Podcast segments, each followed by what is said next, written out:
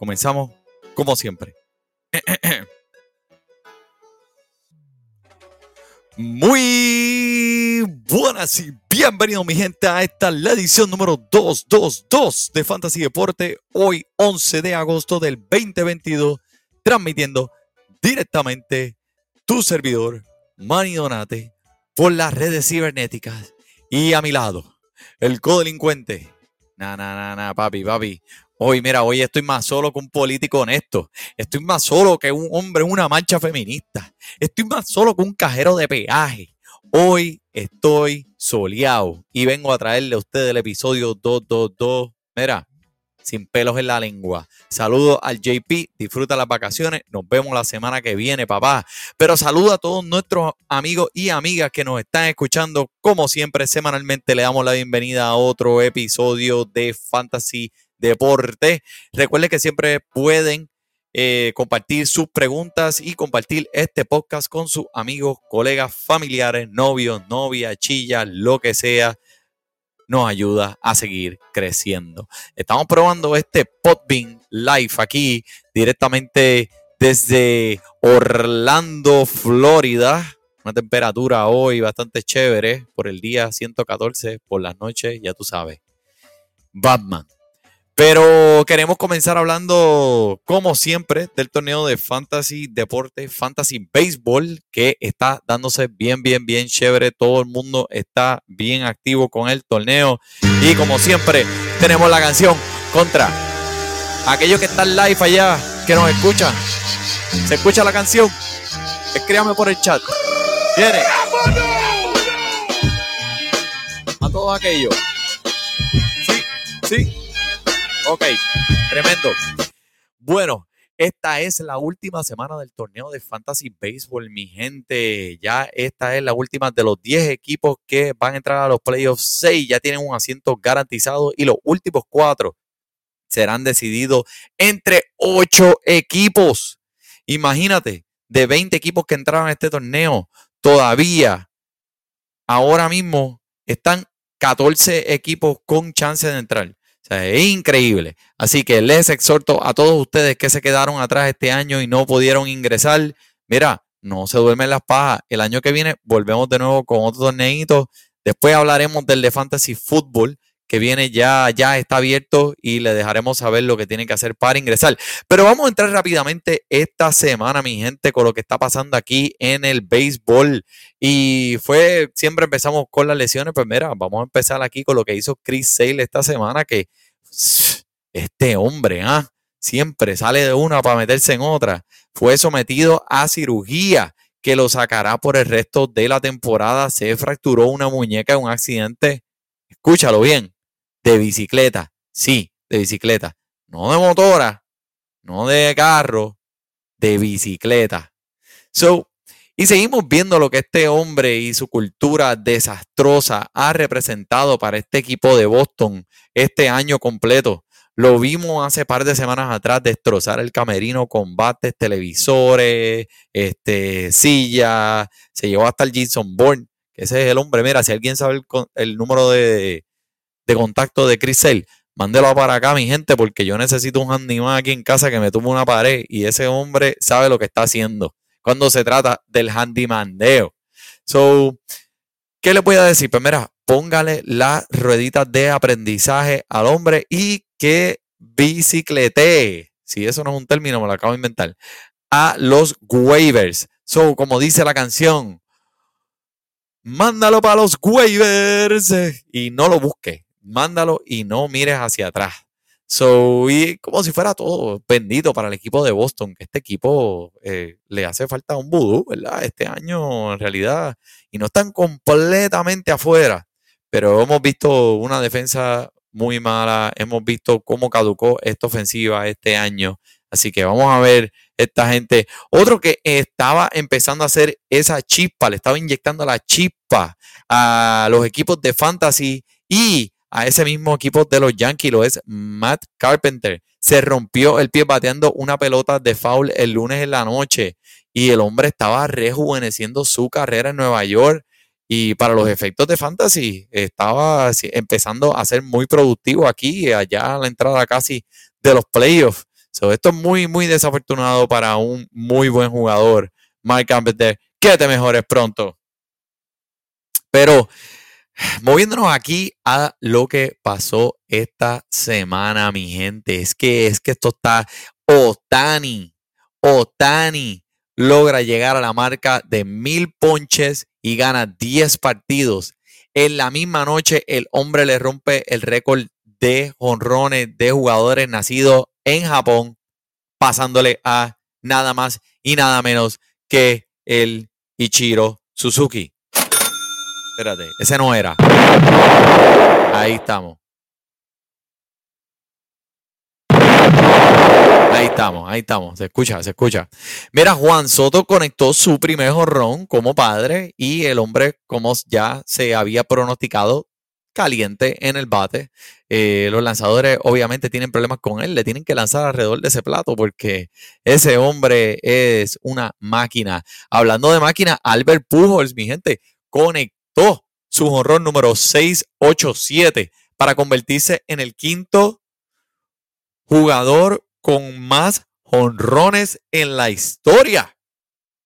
¡Oh, my God! Albert Pujol, mi gente, ya aquí al final de su carrera, lo que está él concentrado en estos momentos es empujar a San Luis hacia esa, hacia esa, esa ronda de los playoffs y tratar de hacer los récords que más pueda. Le faltan dos o tres jueguitos por ahí, así que vamos a ver dos o tres récords más roto antes de que se acabe esta temporada de seguro. Uno que está rompiendo récord izquierda y derecha, arriba, abajo, B, A, A, B, Select, Start. Lo es Aaron George, mi gente, que continúa con su nuclear campaña. El hombre solamente bateando 4.34 con 14 honrones, 33 impulsadas, 25 carreras anotadas, 19 bases por bola, 5 dobletes, en nada más y nada menos, mi gente, que en 21 partidos. En 21 partidos, eso es lo que el hombre está haciendo. Eh, definitivamente eh, está alante de la carrera para ganarse el jugador más valioso de este año. Pero uno que podría ganarse el jugador más valioso en el futuro lo es Von Grissom. Eh, debutando en su primer partido para los Bravos ayer en la noche, conectó un honrón y se convirtió en el jugador más joven en la historia en conectar un honrón y robarse una base en el mismo partido. El hombre tiene, les voy a decir, una combinación letal de poder, con rapidez, con contacto. Me intriga mucho. Disponible en 92% de las ligas de ESPN. El problema es que no sabemos todavía hasta cuándo va a durar su estadía en las mayores, pero si usted escucha algo durante la semana que les deje saber que este hombre va a estar en esta alineación de ahora en adelante, pues mira, búscalo en los waivers, míralo en los waivers. Ramón ya lo cogió. Oh, no, no. Sí, lo cogió, sí. Mira para allá. Este jamón, este jamón. Seguimos, seguimos. Tenemos aquí a el macho mío, uno de mis jugadores favoritos en el béisbol, lo es el hombre, el macho, el Jacob Dagrom, que mira, lo volvió y vimos el domingo cómo cómo le dio dos gofetadas con el sobaco grasiento a los Bravos de Atlanta, permitiendo un cuadrangular de dos carreras Dansby Swanson ya cuando estaba a punto de salir, ¿verdad? Pero se llevó a 12 ponchecitos, 12 por la vía del ponche y su lanzamiento slider obtuvo 18 swings de 20 veces que la lanzó, que esto es literalmente, mi gente, una estadística que solo se ve en los videojuegos. Ahora con dos comienzos consecutivos en lo que ha tocado 102 en su bola rápida, el hombre volvió para ser el mejor lanzador de la liga. Y de los 10, de los 10 lanzamientos de slider que han lanzado este año en la liga con más velocidad, el primero es de Jacob, de Jacob DeGrom. El segundo, Jacob DeGrom. Tercero, Jacob DeGrom. Cuarto, quinto, sexto, séptimo. Los primeros ocho lanzamientos de slider más rápido este año los tiene el hombre que solamente ha participado en dos partidos. Esto solamente es una, previta, una previta, dejándote saber lo que, lo que en realidad el hombre trae, trae a la mesa. Es increíble, increíble. Eh, un lanzador que está siendo muy efectivo últimamente, Alex Wood, que se llevó la victoria después de lanzar 6 y un tercio de entradas sin, permitir anotaciones, eh, permitiendo solo 3 hits y ponchando a 5 en la victoria el lunes sobre los padres. Y Wood de, de Los Ángeles eh, cerró la nueva y mejorada alineación de San Diego, manteniéndolos a solo tres corredores de base en más de seis entradas de trabajo. Sea, el hombre vino y les dijo a San Diego, espérate, espérate, hay mucho, ustedes están dando mucho de qué hablar, espérate un momentito, déjame, déjame calmarlos un ratito. Y eso fue lo que vino a hacer. Y uno que estaba bien calladito, que pues está de momento, de momento empezó empezó a luz Josh Donaldson, mi gente, que se fue de 4 por 5 con dos dobles, un honrón, tres carreras impulsadas y tres carreras anotadas en la victoria de Nueva York 9 eh, a 4 sobre Seattle el lunes. Y definitivamente, esto fue el mejor partido de Donaldson que como un Yankee y eh, con máximo de en esta misma temporada de cuatro hits y tres carreras anotadas. So, el hombre ahora mismo tiene, está bateando de 26, de los últimos 26, 10, con un 385, 4 dobles, 2 honrones, 8 carreras impulsadas y 6 carreras anotadas en lo que va de agosto. Pero, pero, del lunes, del lunes de esta semana hacia acá, hoy jueves, el hombre va de 7-0 sea, tuvo literalmente el principio de agosto más fulminante que ha tenido desde que es un Yankee y de momento, ¡pum! Rico, por ir para abajo. El hombre está disponible en 50% de las ligas de ESPN, es un tercera base. Ha sido bien fuerte este año tener un tercera base eh, productivo.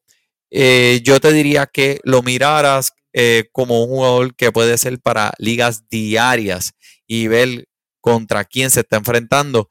Así que definitivamente no, no ponga a nadie contra Seattle, porque Seattle parece que tiene el número de estos Yankees. Oye, los cogió Luis Castillo también esta semana y le hizo contento a los fanáticos de Seattle y al que lo tiene en el fantasy porque le llevó un juego sin carreras anotadas.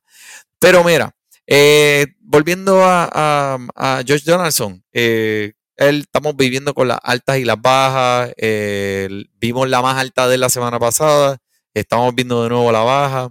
Pero esta baja me lleva a la baja. Mira, lo voy a poner así. Es que lo voy a crear ahora mismo. Se llama el no tan bueno award de la semana. Porque es que esto pasó y tuve que traerlo porque hay muchas personas que tienen este jugador adueñado en su liga. Sí, tú sabes quién eres. Sí, sí, saben, de qué estoy hablando y no he dicho ni el nombre. Miles Nicholas, que probablemente con el peor comienzo de cualquier lanzador, mi gente, que pudo haber tenido esta temporada. El hombre no logra terminar ni siquiera tres entradas. Permitió 10 carreras. Eh, él nunca ha sido un lanzador de extremadamente ponchoso. Él no poncha mucho. Él es muy bueno limitando el contacto fuerte y haciendo que los bateadores se peguen la bola al piso. Pero eh, vamos, vamos, ¿qué tú crees? Le damos un chance al hombre porque, porque nunca habíamos visto este tipo de partidos ah, de, de él So, acuérdate también que es el parque de los Colorados Rockies, que, esto suele suceder a lanzadores bien más común de lo que te imaginas en este, en este parque. Eh, nunca, hace tiempo que no había visto una atrocidad a este nivel, pero déjame buscarla aquí.